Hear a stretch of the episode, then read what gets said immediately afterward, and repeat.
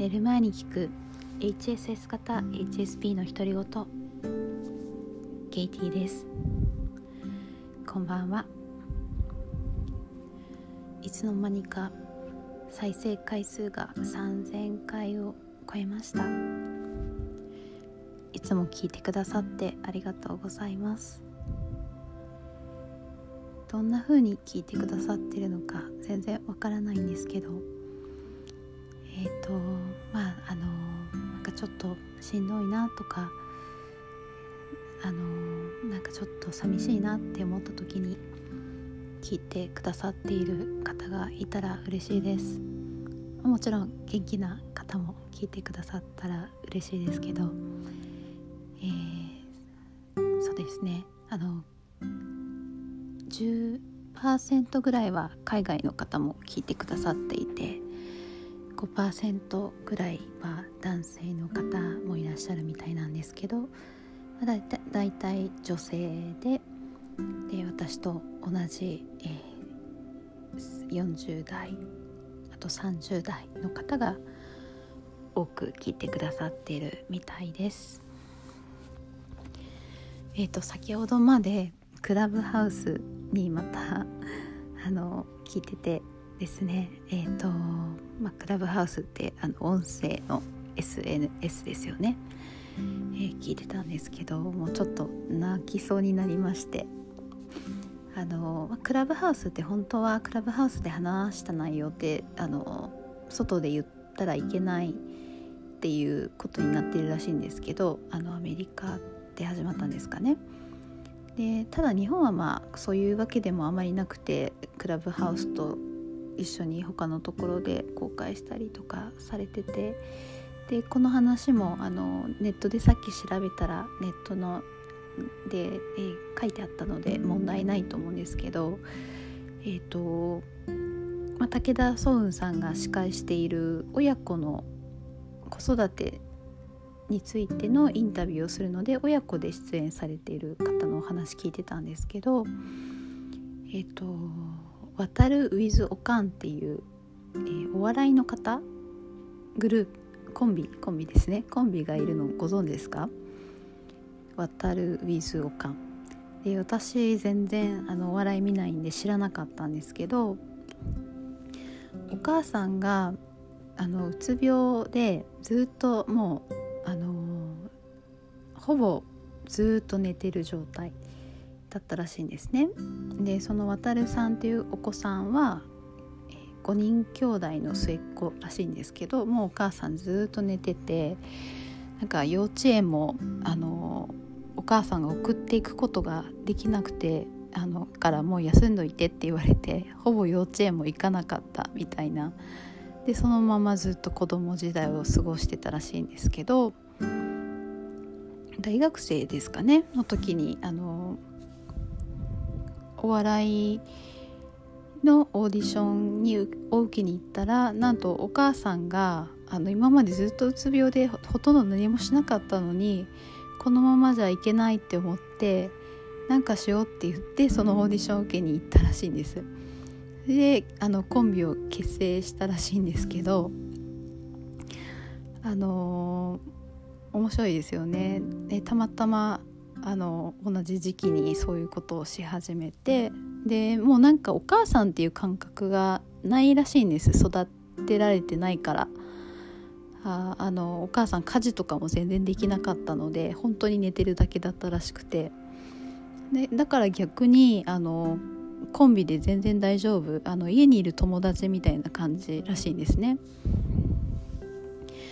で私が泣いちゃったのはあの、まあ、武田壮さんが「あのもうどんなお母さんですか?」って言った時に「本当にこのお母さんでよかった」って言ったんですよ。なんかまあ、お母さん結構もうなんか明らかんとした方なんであの笑ってましたけどあのうつ病でもうずっと寝込んでて本当に何もできないかったお母さんなのにもかかわらずこのお母さんでよかったって言ってもらえるってすごい喜びだと思いません？なんかまた思い出してちょっと勝手にうるってくるんですけど。でですねあのその話を今日したのがあの昨日まで2日昨日と一昨日ですねえっ、と HSP ということを打ち明けるかどうかっていう話と打ち明けない時にどういうふうに、えーえーとまあ、相手に辛さとかどうしてほしいかを伝えるかっていう話したんですけどもそもそも HSP を打ち明ける打ち明けたいって思ってるっていうことはおそらく自分のことを分かってほしいって思ってるってことなんですよね。自分のことを分かってほしいし自分の辛さを分かってほしいって思ってるってことなんだと思うんですけどなんかあのあれなんですよね。えっと私はなんか最近あんまりこう周りの人に分かってほしいって欲求が少し薄れてしまってるんですけどあの HSP っておそらくこうありのままの自分でいることがすごく難しいだと思うんですよね。周りの声に左右されてしまうので。で周りの人の気持ちにも寄り添おうとするので。なんですけどまず HSP の私たちが自分らしくいないとうん理解してもらえないというかなんかさっきのそのおかんはまあすごい辛かったと思うんですけど多分ずっとおかんだったんですよねいろんな大変なことはあったけど。でそれを見てあのその時は周りの人にも理解してもらえなかったと思うけど今になってみれば私みたいに人を感動するさせることができたりするじゃないですか。なのであの分かってもらう前に自分らしく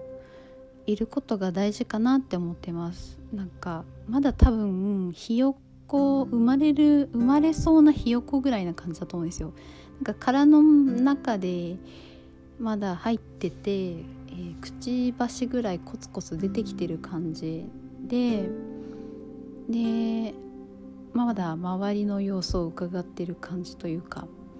なのでその状態で人に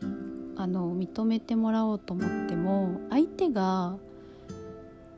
HSP の私たちがどんな人かが分かんないんだと思うんですよね。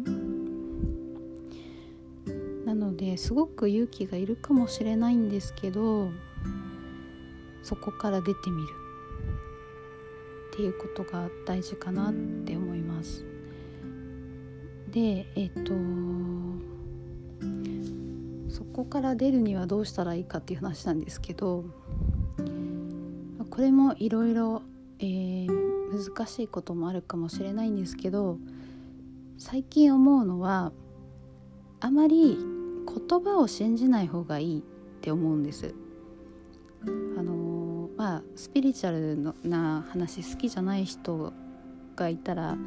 聞き流していただいていいんですけど、まあ、なんか第六感みたいなもの